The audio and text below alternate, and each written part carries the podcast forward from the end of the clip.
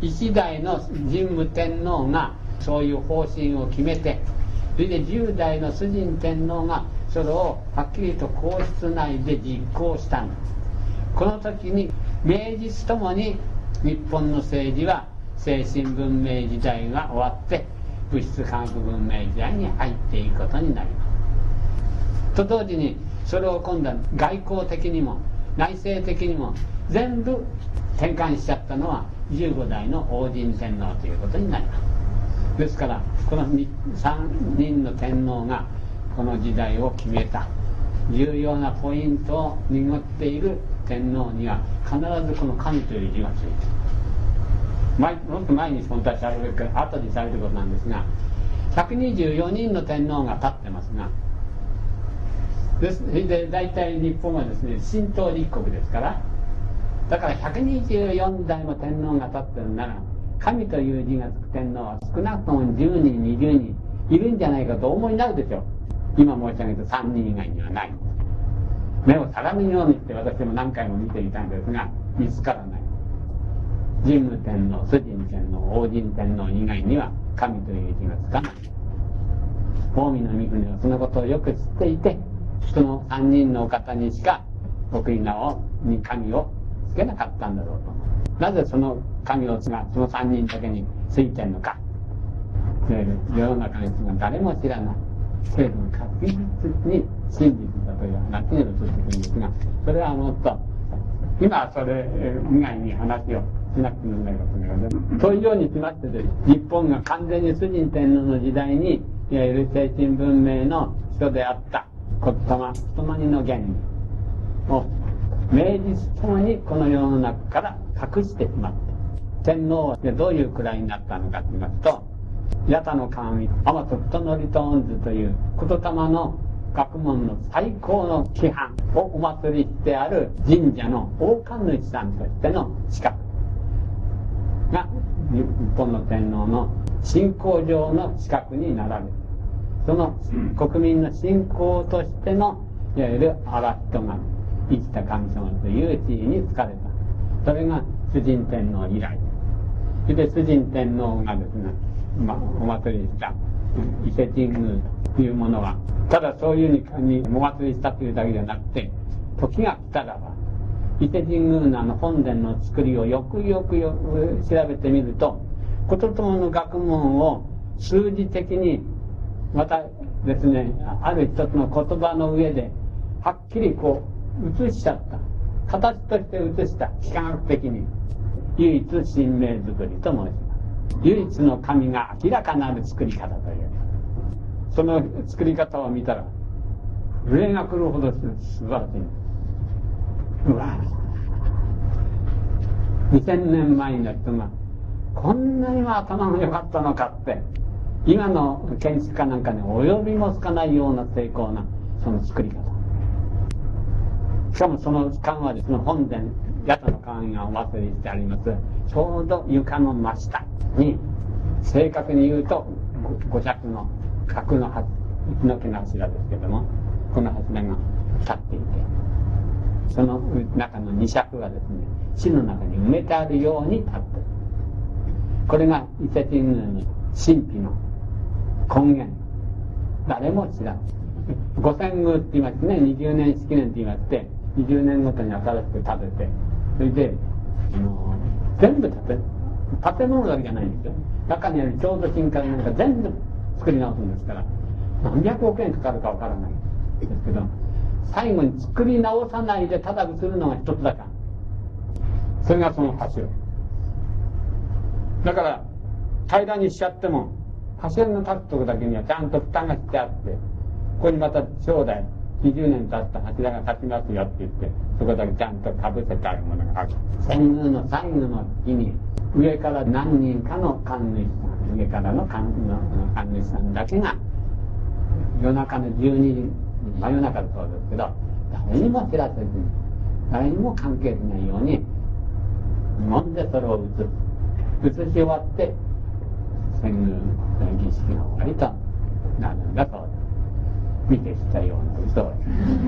ですけどこれは見てきたんじゃないですけども日新聞がねこの前の前この前の天宮の時にこの伊勢神宮という特集を作ってその時にそれを立ち会ったいわゆる学者さんの言葉を載せてあるのにそう書いてただそれだけならそうかなんですよそれだけじゃなくてもっとすごい細工がしてあるから驚いちゃう。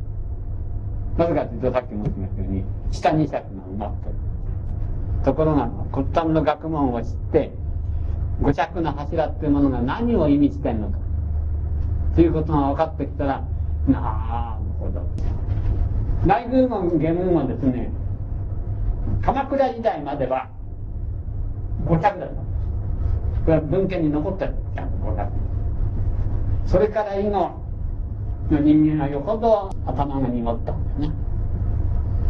人間考え起こっちゃってね。今はね下宮が大体五尺なんだそう。で内宮は六尺ぐらいあるんだそのお偉い方の立ったところそういう寸法が出てるから違ってる。だけど鎌倉の時代に遷宮した時は両方とも五尺ってはっきり出てるのは分かってますから。五尺が本当だと思ってください。骨董の第一番目に出てくる五十音図が天津金木のですが有用じゃないんです。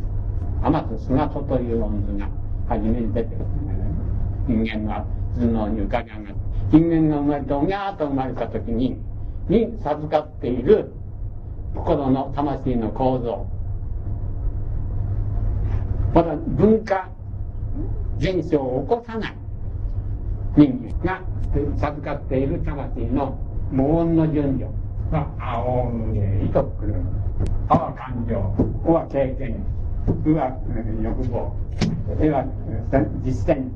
いは言葉ないし命の意志すごいことえといというものが生まれた主人天皇の時に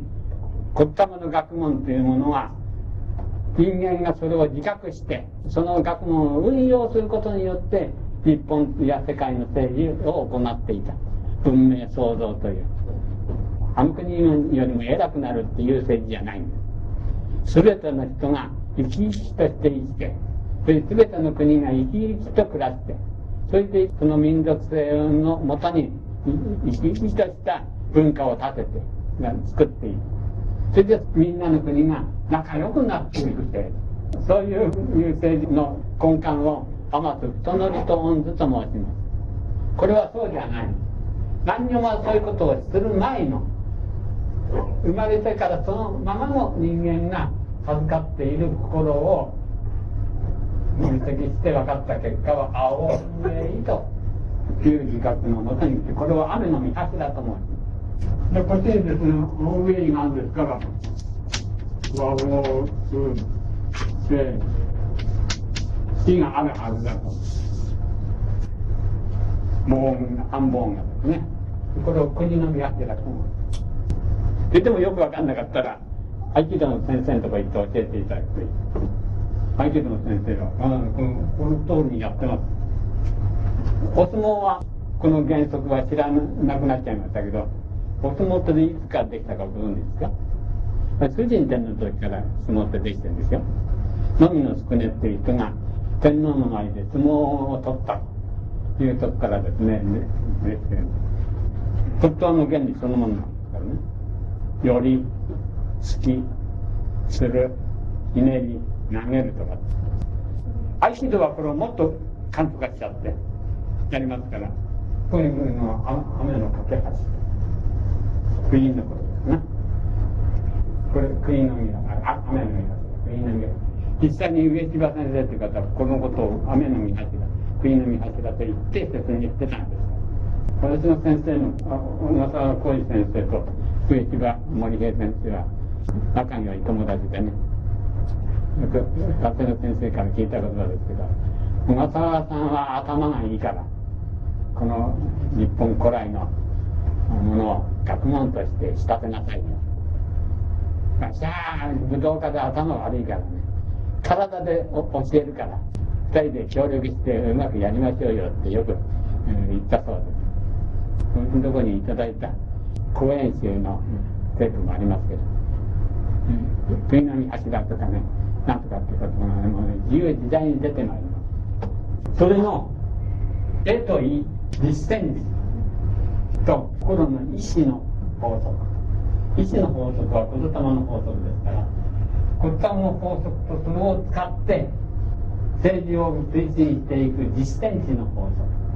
人間に備わっている、何か困ったことにどうしたらいいんだ。道が5つあったら、このどっちの道を行くんだということを決める方、決める力は、絵という力、選ぶという力。この2つの法則が世の中から陰没しちゃいましたよっていうことを知らせるために父の下に文がだからわざとやったってことがよくわかる。自然こうなったんじゃない人間天皇が自覚していって世界にとか日本の政治を行ってたその根本原理を使ってはいけない時代が来るから一時的に隠してしまって神としてお祭りけれどもその神の血というものの本当の身体というのは青梅という5つのご音である。5つのご音から人間の生命はできておりますから。だけどこの3000年は人間は意識しては使いませんよって。とてつもないことを実際2000年前からこれやってるんですか縄文時代なんて言ったら笑い飛ばされますよ昔の人に。いよいよこの玉の学問をじゃあ隠没させちゃえばこの埋没させどんな世の中ができるか。それはねものすごく苦しい困難を極めた世の中ができることはもう100も承知の上で昔の比叡の人たちはにもかかわらず人間というものは本当に立派な時は神様でもこれできまいというような立派な行いをするかと思うと獣だってこんな残忍なことはしないだろうというようなこともする人間。この人間の本性というものを完全にですね見抜いて人の中で見抜くんじゃないですよ。自分の心の中に見抜くんですそれじゃなくては見抜いたと言えない。自分は人は殺さなかったけどあの時には何かお恵みがあったから殺さないで済んだんだ。殺しても飽き足らないっていうやつも中にいる。俺はあの時によく殺さないで済んだなっていうようなことで分かってきて身に染みて人間存在というものが神から溶け物の間の生物なんだということをですね。完全に自覚した上でにもかかわらず人間生命の根本原理である言霊の学問をですね隠して戦いが年中起こるであろう。第二別文明時代の天気に向かってですねゴーっていうサインを出した。どんな決意で出したのか。そのためにいろんな時が来るまでの下準備をちゃんとしておいて。外国においてはですねお釈迦様老子孟子モーゼとかイエス・キリストが来たっていう話はありますがその他ですねマホメットとか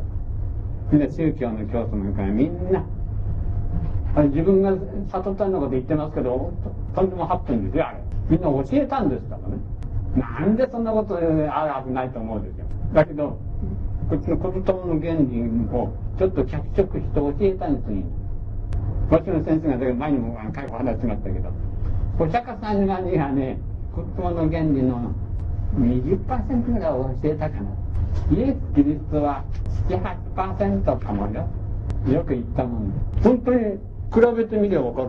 聖書っていうのはこっちの学問ってただ50音しかないんですよ。あるけどその中の「あ」っていうものだけ教えてる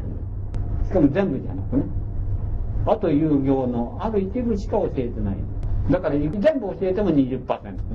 うん、実際にご自分でこの言葉の学問を勉強なさってくださればお分かりに。どんなこのことが聖書にも仏教にも論語にもコーランにもどこにも書いてないことのが多いんですよ。これ以上のものがないからバナナの叩き売りができる。コーラン叩き売ってくるんですよ。私は明日の飯食えない。最高のものはいくらこき下ろしてもいいんです。なぜかっていうか自分だって。こき下ろすことができれば向こう喜んで人間の命というものが尊いっていうこいつは少しは分かりかけていかなかったなっていうことになる。10代崇神天皇に入りまして先ほど申し上げましたように日本の国のそれまで一番政治の対抗としてだってですね当たり前とされてきて何千年の間それを守り続けてきた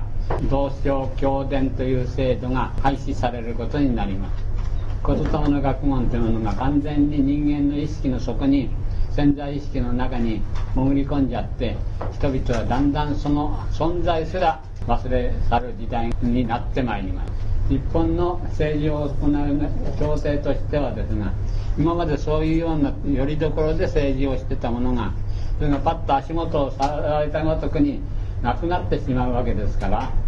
どういうように今度は今後の国というものはどういうようにしていったらいいのか途方に迷うことになります。10代崇神天皇の次に崇神水任慶光政務中愛王神というですねいう天皇がこう続いて立つことになるんですけれども中愛天皇の時14の時に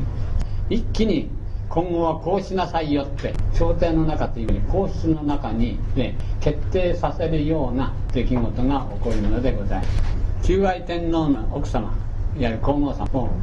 神宮皇后と申します。これも送り名です。功績を立てられたから神の功績という神宮皇后と送りなされている皇后。沖縄正し姫の御方神宮皇后という方は神がかりに長けた方っていうんです。かそういう性質を持った方なんであのよく神寄せと言いまして神が出てくる。その時のしきたりでですね神寄せする。神がかりが起こる時は補助のためにです。その近くね琴を弾く方。琴弾きというんですけども琴を弾いて体内のこうリズムを神寄せが始まるのにいいようにこう整える音楽をですね弾く方がいらっしゃる。と同時にその脇にですねこのご神事は本当かどうか。ということを探り忘れる調べる方がいる。その中央天皇が九州の南の熊佐という部族がですね反乱を起こしたのでそれを征伐しようとして九州の北橋日というところにですね館を暗宮といいます館を建ててそこにお住まいになってた時に起こった話がございます。古事記でも日本書紀にもですね明らかに出てくる長々と詳細に出てくるお話そのことをお話ししましてこの人間が作っていると思われている歴史が実はそうではなくて昔からのご経輪のもとにその通りに動かしている政治なんだという文明創造の政治なんだということを説明させていただきたいと思います。神宮皇后が神寄せをなさった。そのご主人の中愛天皇が琴を弾かれた。三庭にはですね総理大臣の竹内之助という人がそのおそばにいた。そして3人でもってですね明かりを暗くするんですね。それで琴を弾く。それでそのリズムに乗ると神がかりの性質の持った方はがあの発動して神がかりが起こる。私がですねあの昔治療をしていました時に民間治療です。していました時によくね私が治療してる最中の人がもちろん神がかりじゃなくて霊がかりでたびたびそういう場面に居合わせたことがございます。あまた怒っちゃったなと思うとあのまた収める方法があるんです。その方法もある程度習得してましたから大したことなく。本当にありますとね。気違いまでなりますから。なりっぱなしに神岡になりっぱなしになっちゃうと気違いですから。そんな目にはありませんでしたがそういうことを経験しております。この大脳皮質に行く血液がこれ以上だとあの機能停止するというその寸前までに少なくなる大脳皮質の表面上の働きが極めて停止に近くなってくると奥にある。潜在意識の奥にある記憶が出て出てくと同時にそれにこうして今後どうしたらいいんだという絵という能力も出てくる。神聖の神がかりは必ず言霊の原理を伴って出てまいります。ので竹内の宿根という大臣はですね琴丹の学問に秀でた方でしたのでそれを差に忘れこれが本当の神がかりと言えるかどうかを差に忘れる場にこの大臣総理大臣である竹野内宿根が天皇皇后の側にはべっていたという状況で神がかりが集まる。ということからあります「古事記」を読めばいいんですけどここに少し書き取ってありますのでこれを読ませていただきます「古事記神大和町14代中愛天皇の章の中の神宮皇后の項より引用いたします。その太閤沖永忠姫の御事はその神神寄せしたま行き彼天皇つくしの貸の宮に増しまして熊その国を歌たんとしたもう時に天皇御事を引かして竹内の宿根の大に佐庭にいて神の御事を恋祭りきここに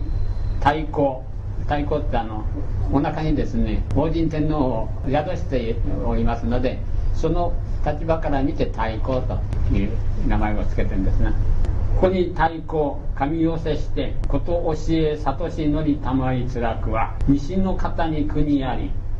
小金白金をはじめて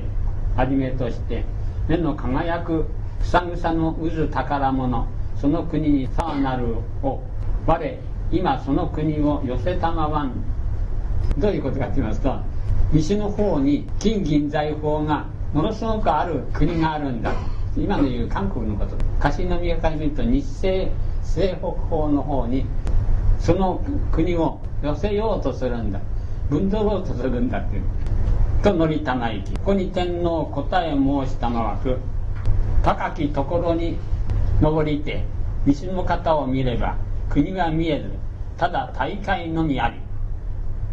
高いところに登ってみたけど海原ばっかりで西の国なんかありゃしない。と思うしこの神は偽りを言ってるんだなと思い込んだんですな。神偽りせする神と思うほして御事を押しのけて引きたまわず引いてたこのことを横に置いちゃってことを引かなくなっちゃうここにその神痛く怒りて乗りたまわく。およそこの雨の下は汝の知らすべき国にあらず。汝は一道に向かいたまえ。と乗りたま行き。ここに竹内の宿根の大見猛作賢し我が大きに。なおその大御事を遊ばせと申す。この神が怒ったという。お前はこの日本の国を治めるべき天皇ではない。長くするのに一口に落っこってしまいなさいって言ったんですね。それとそばにいた竹内の宿根という大臣が総理大臣が恐ろいことだからあの天皇様ことを今までのようにお聞きくださいませ。そうします。ここにややにその御事を取り寄せて生々に引きます。いやいやことを取り寄せてそれでいやいやながら引いて引き出したって。彼幾多もあらずて御事の音聞こえずなりぬ。すなわち火を掲げてみやすればすでに神が上がりたまいつ。琴の音が聞こえなくなっちゃったんで火をつけて暗くしてやりますから火をつけてみたら旧愛天皇すでに息をしてと。驚いちゃって神宮皇后やですねそれから竹口の宿根がこの天皇のご遺体を納める家を作ったりまた大払いをしてですね皇室の中の汚れっていうものを払う儀式をしたりして元のようにまた神様にどういうご命令なんだか承りたいというですねお願いをしたというんですねそれからまたこれからまたあの古事記の文章に入ります。ここに教え悟し多毛様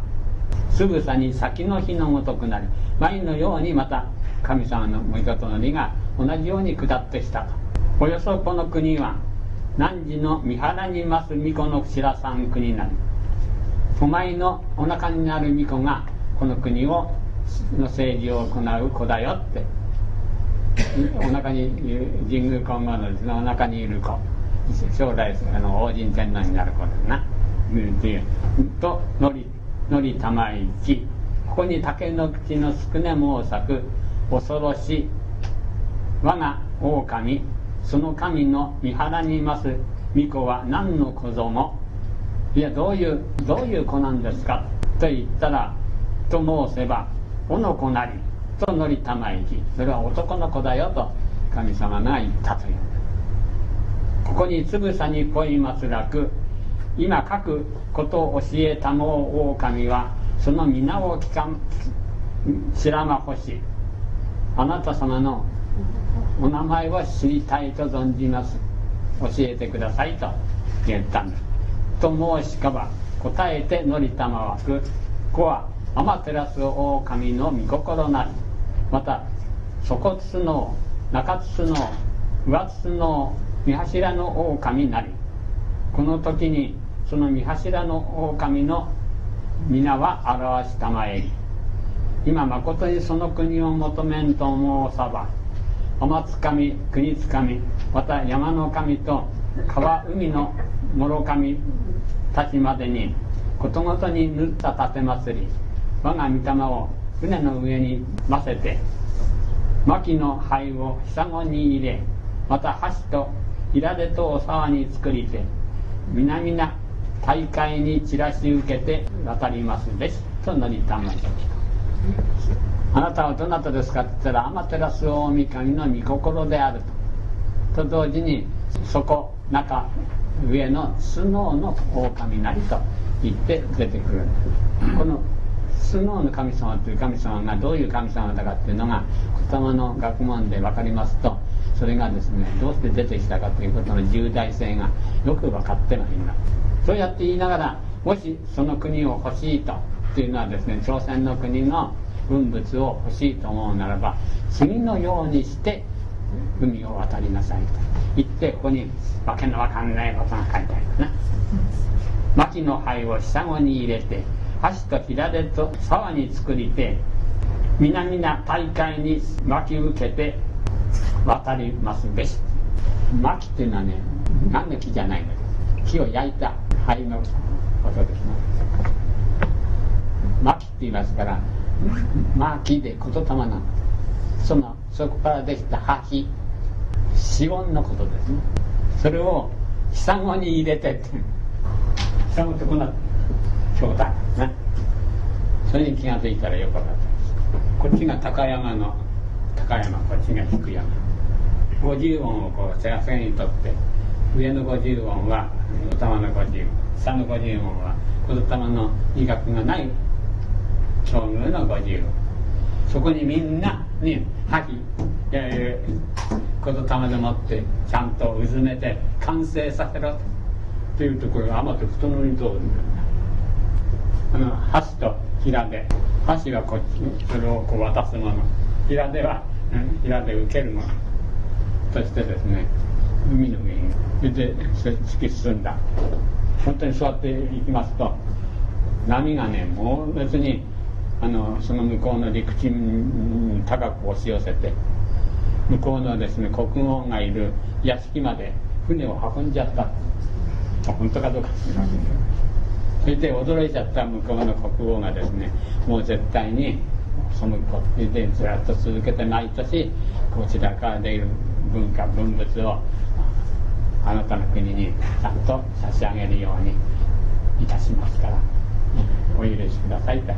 言ってですねそういうこんなうまくいくこともあるもんかと思うほどうまくいってそれで帰ってきてそれでその前にですねこの腹帯をキュキュキュキュ締めて子供が生まれないようにしてたのがやっと九州のその岸までたどり着いたら産気づいてお産をした産。をしたことが王神天皇となりますここでどうして天照大神というですね文明を作ってくる最高の御霊とされる天照太のリトーンズの神様が相手の文物金銀財宝をですねどうして持ってきちゃいって強盗みたいなことを言い出したの。ということとこれはさっきの申しましたように世界の物質科学文明はですね神武天皇がそれにゴーサインを出すまでに3400年っていうものの遅れがあるのです日本。でそれからまた600年経った崇神天皇の時までには1000年という差がありますからその時だけ今度は物質科学文明としては外国の方が先進国になってる。その先進国の生産物である金銀財宝を日本に輸入することによって今後日本の政治を行うようにするんだよ。取っかかりとして韓国からそれを取ってこいと。韓国はもうこういう文明が起こってるんだよお前たちもそれにいうことをちゃんと忘れずに心に留めて今後の政治を行いなさいよという意味のものなんですね。それと同時にですね底中上の筒のの狼天照狼の御心というだけじゃなくてその三橋屋の狼スノーの狼もここに出てくるということになりますとですねスノーの狼というのはどういう役目をしているのかという働きがわからないと分かんなくなりますけども急ぎ払いにおける三スノーの狼といいますのはねずっと前この23か月お話申し上げています八十間が月大間が月ではこの新しい真理に到達することはできない。それをマガを直さんとしてと言って大直美神直美伊豆の目という3人の神様が出てまいります。その3人の神様いわゆる天津太則と御図の構造にがそこで初めて大野安丸が明らかにしてくるところですけれどもその精神にのっとってやったら急ぎ払いをしたら確かに初めから終わりまですっと世界文明一切の文化を世界文明の材料として吸い上げることができるんだということがですね指音の8つの指音の形でそれを示すことができる。指音と申しますのはですね現象の単位です。ですから8つの現象の単位と示すということはこういうこういう経過を経てこうなるんですよというその経過まで明らかにしてみそぎ払いを成功させる神様。そのその経過を示す神様がスノーの神様ですからスノーってこうパイプが通ってるごとくにここからここにこういう順序でずっと行っちゃうんですよというその神様が出てくるということはその物事が神がかりの言葉通りの精神で実行するならばその通りのことが成功してきます。という意味でスノーの神というものが出てきた。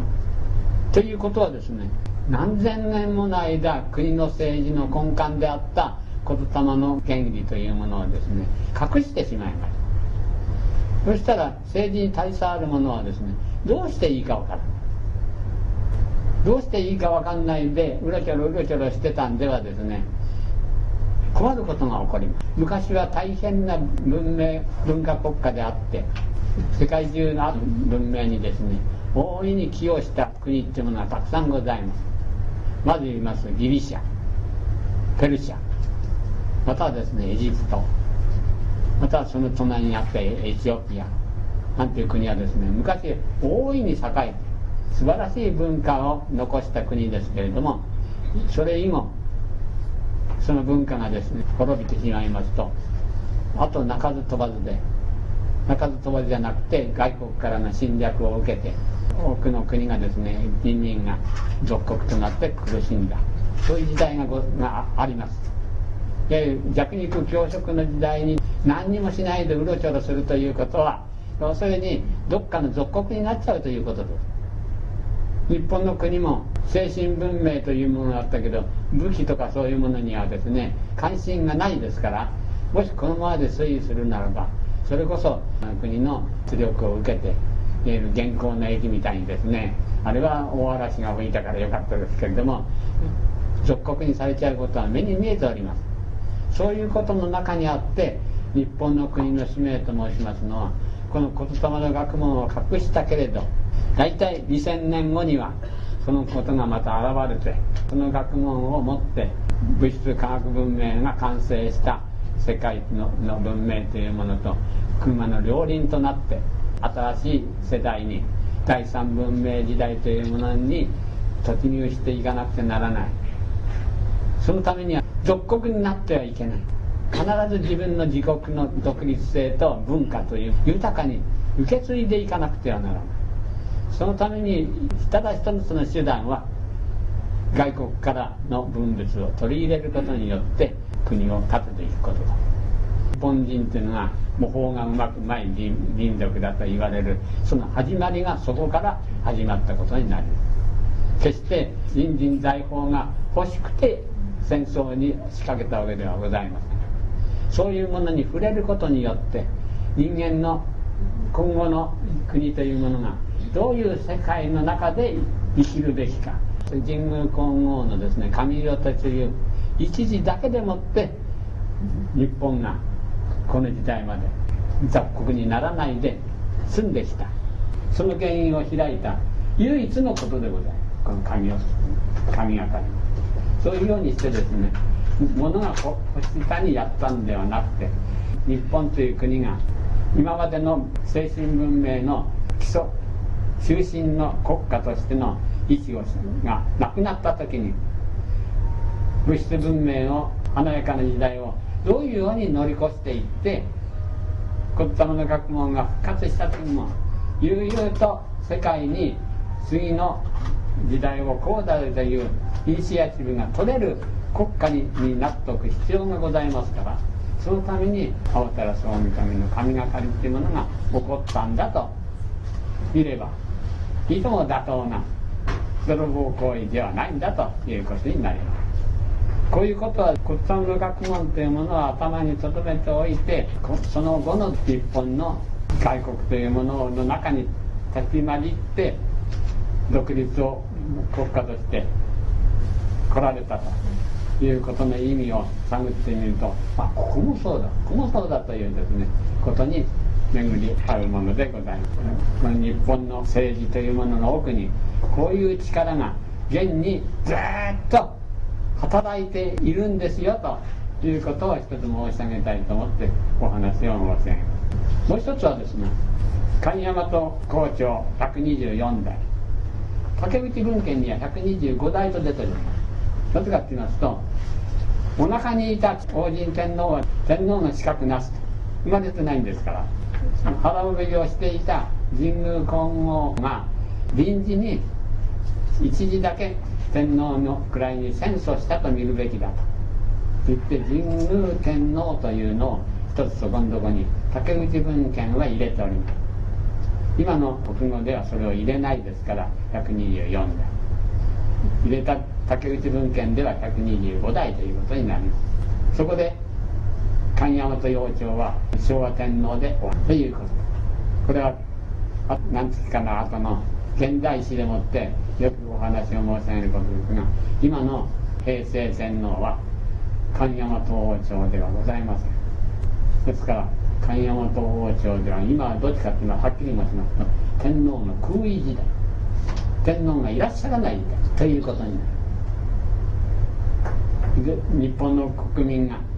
また日本の皇室がどういうように今後息づいていくか文明の中にどう生きていくかという重大な問題を抱えることになります。そのことについてはあと何月かの後の話でお話を申し上げるどなたも新聞でも何でもこういうことはあまり取り上げないこと。についても真実言霊という人間の精神の根本問題から見ればこうですよということをお話に申し上げることになるだろうと思います。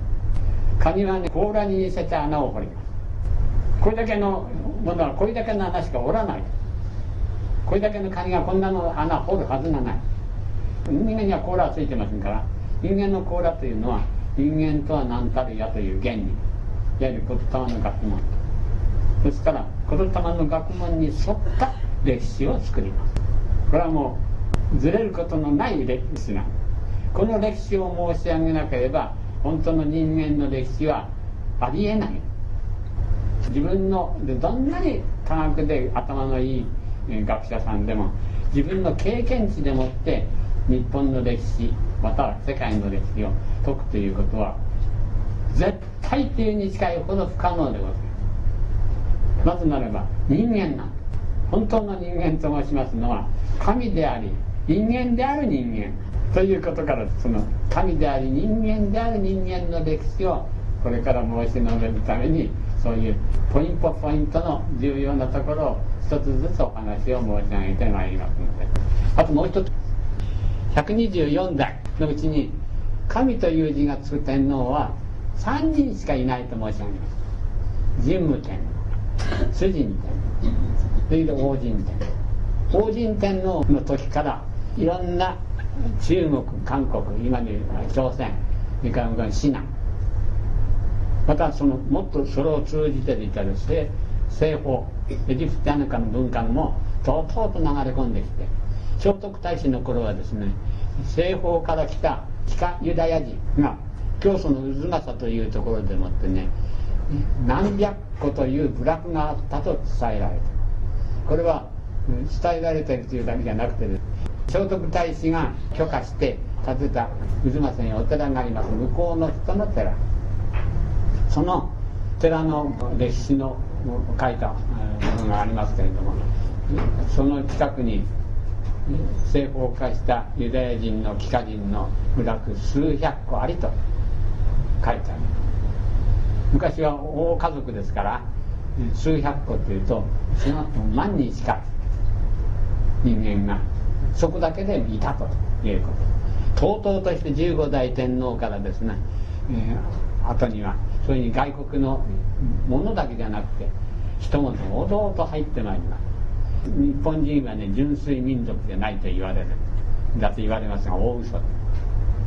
日本人の顔見ると分かりでしょう私みたいな日本人のような顔してません。そういうように全部入り混じっております。他の国はユダヤ民族というのは他の人とあまり一緒にならないで独立形態を保ってるところが多いですけど日本に来たユダヤ人は全部聞かしちゃった分かんなくなっちゃっただけど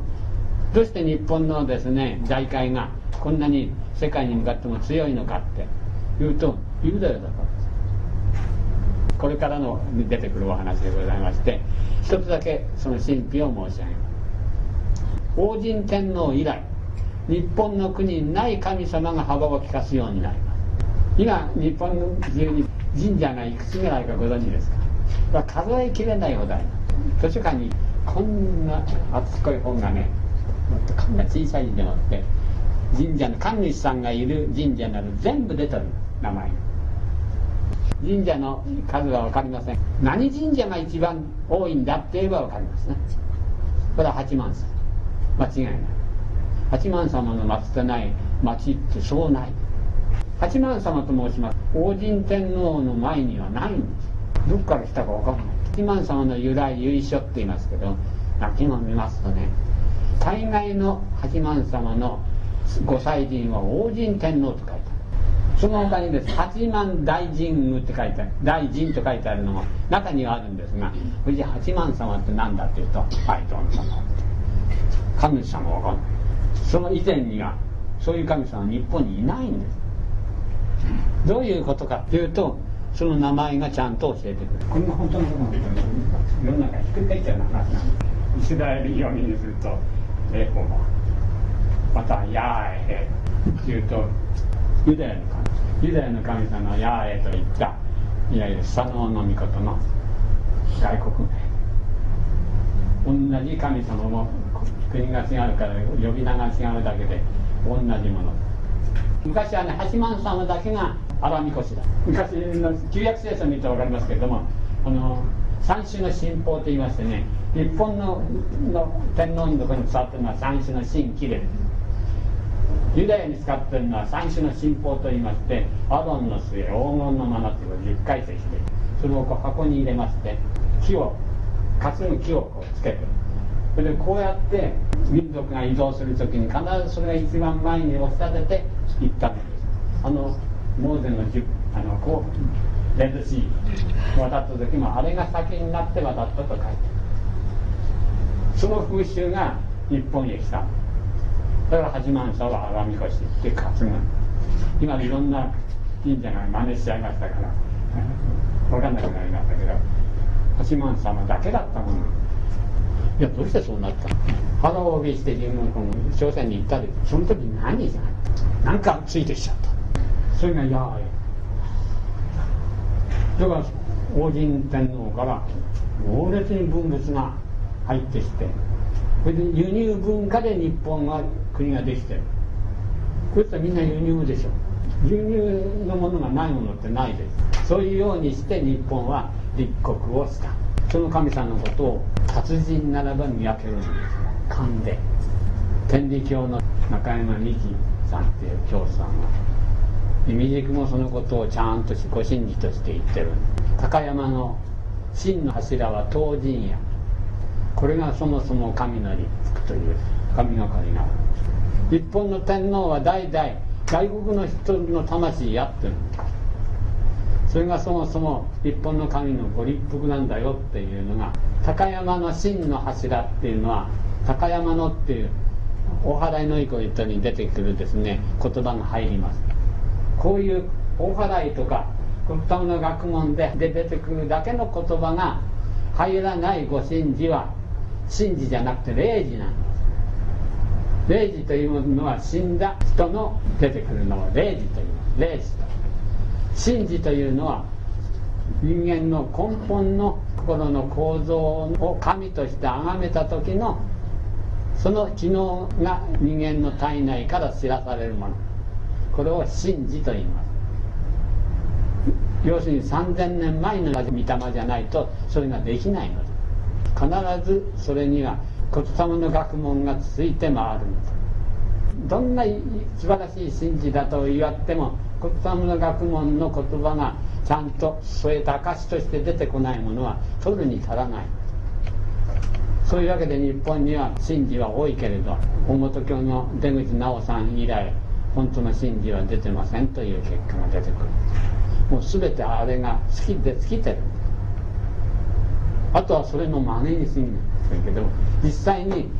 神事だとか言ってて骨端の学問が出てこなければ嘘なんです。骨端の学問があるから神なんですから。俺は神だよって言ったって誰も信用しません。だけど神である証がちゃんとついてくればこれは神とはそれを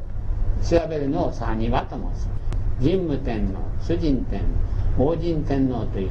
神が作るたった3人の天皇の時代に第一文明から第二文明に転換の大方のやり方はバーッと決まっちゃっている。現代に至るまで。その神様を神というつけた。その神様はしかし人間の競輪の神ではないの。その3000年のないし2000年の物質科学文明時代の神。ですからカンタル分け豊助スメラミこそがですねモーゼに与えた言葉の中に汝と汝の子孫は諸国民の守り主となれとはっきり書いてある。守り主は神様ですね。になれとその守り主である神が三人の天皇に付けられている神日本には神はいません。神以上なものがありますから。拝む神は一時的なものなんです自分を自分として生かしてくださってるもの。このぐらい尊いものはないのでこの尊いものがなければ生きてるということもわからない。ただ方便のためにこの2000年間だけ神社神道として神を前に頭を下げるということを作っただけで本当の人間は向こうの神様がその人に頭を下げるの。だから私の先生はお坊さんに言ったよく見れば皆が私に手を合わす。生阿弥陀です生阿弥陀です。聞いてたお坊さんが触れ上がって「お前は悪魔だ」って言って悪魔ではこの言葉は言えない実際に小さい小さい小さい人間なんだけれども世界の建設にはその小さい小さい人間が必要だから